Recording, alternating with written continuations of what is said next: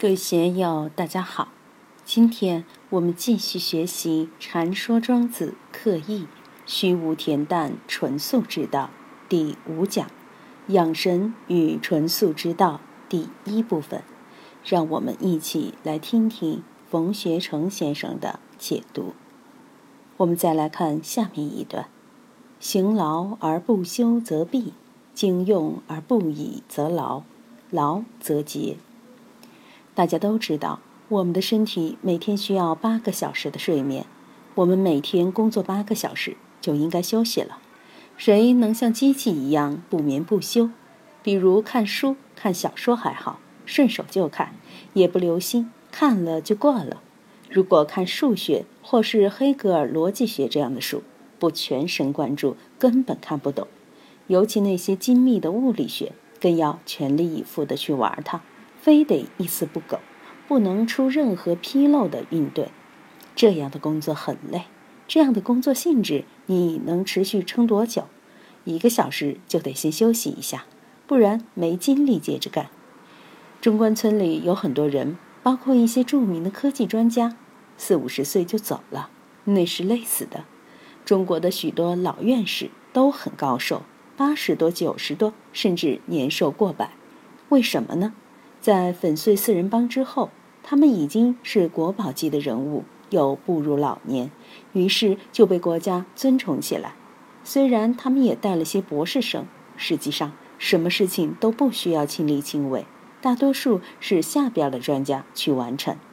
而那些四五十岁就劳累而逝的科学家们，时间上没碰对，赶上了需要为国家大力做贡献的时候，很多都没有到院士那一级。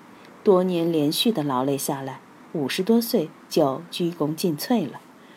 命相学里讲，五十四岁时，每个人都会遇上天克地冲，很多人就过不了那一关。所以，五十四岁之前的那几年，就应该好好的修养保命。过了五十四岁之后，再去奋斗，再去努力，这样就好。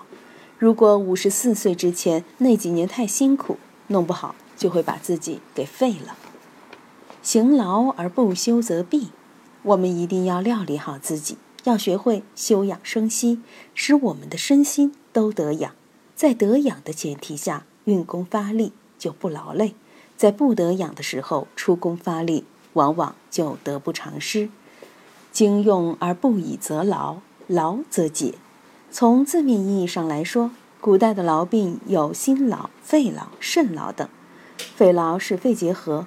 这就不说了，肾劳就是好色、淫欲过度。古代的皇帝后宫佳丽三千，结果很年轻就把自己的性命给废掉了。现在香港拍了一部新版《肉蒲团》电影，说的其实就是那回事儿。心劳则是因劳心过度而引起的心血管疾病。如今白领们一定要注意，不能让自己进入心劳的困境。大家要知道。全金保肾是道家修炼的一个重要环节。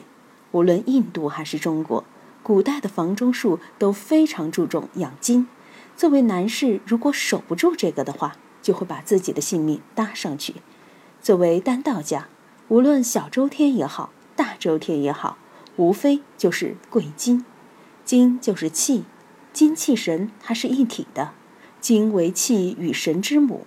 如果没有金，身体这个力量的运作和车的运转都会没有力气。我当年在监狱里的时候，二十多岁，非常紧张恐惧，曾经几天几夜都睡不着，简直快要崩溃了。有一天半夜，突然感到头顶一阵雷劈似的震动，把整个身子炸碎了一样，然后慢慢就睡着了。这之后还出现了好多次。出狱以后和贾提涛老师学习，贾老讲到大周天在百会穴上阴阳交汇时，就会出现晴空霹雳一样的响雷，阴阳交汇就结丹了，就像男女交合一样，结丹就有胎了，要把这个丹放下来，放在这个丹田里边养着，也就是养肾胎于丹田。我就和贾老谈到当年自己在监狱里边的情况。贾老就说：“哎呀，这个是可遇不可求啊！有些人修了几十年都遇不见，一定要好好养起来。但那个时候在监狱里不懂，也没有老师可以跟着学。如果早知道的话，就知道导引到丹田里边来养着。很多学丹道的问他怎么用功，很多回答都是停留在意念上的换丹上，并没有这样实际的经历。我有这样的经历，但那时候没有老师指导。自己不会弄，也就放弃了。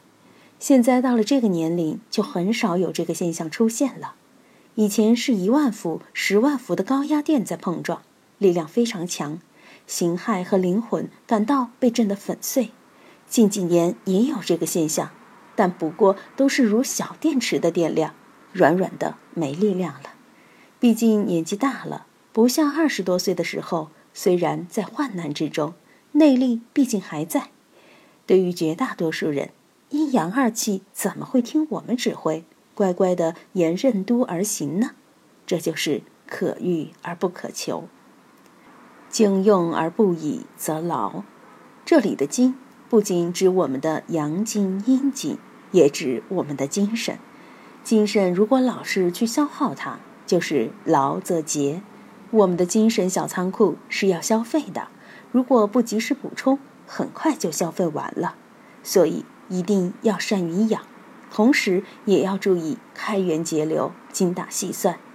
在我们的生命之中，基础就是精神，要懂得让它慢慢释放，变成永动机，不要虚耗。平常我们爱说聚精会神、全神贯注一类的话，这可都是丹道上的专用语呀。有精才能有神，聚精才能会神。精力，精力有精才有力，才有全其神而贯注之的本钱和能力。我们大部分人在日常生活中精气神虚耗太多，没有用在点子上，一定要留意这个。劳则竭，积劳成疾就可怕了，生命就到了尽头了。所谓的鞠躬尽瘁，其实不是好消息。我们要留得青山在，不怕没柴烧。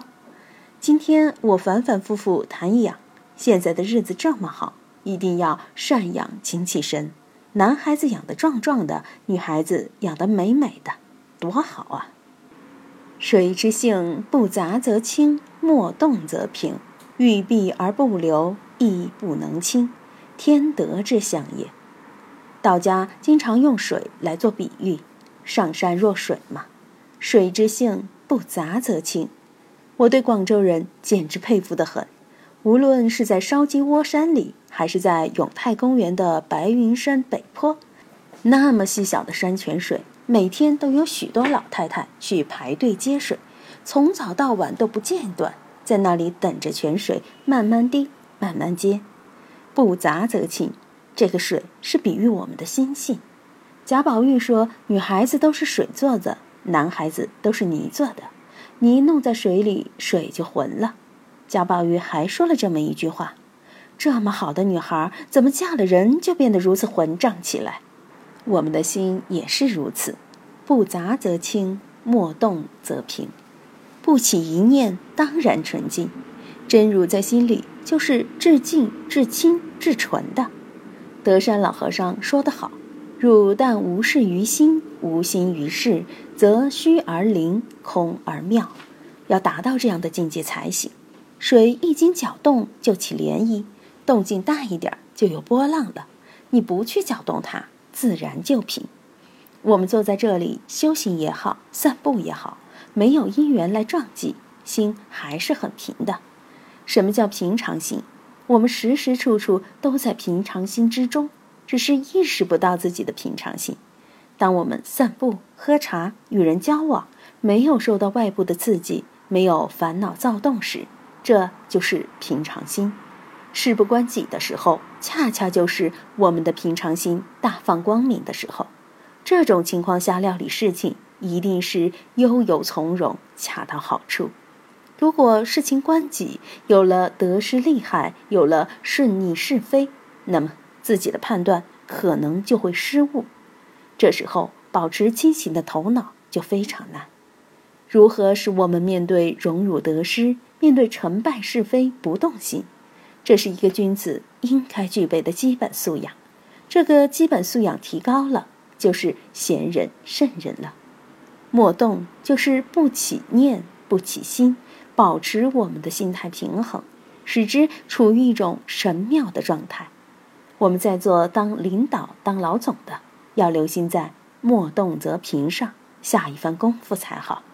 所以在寺院里修行，老和尚常说要不动心啊。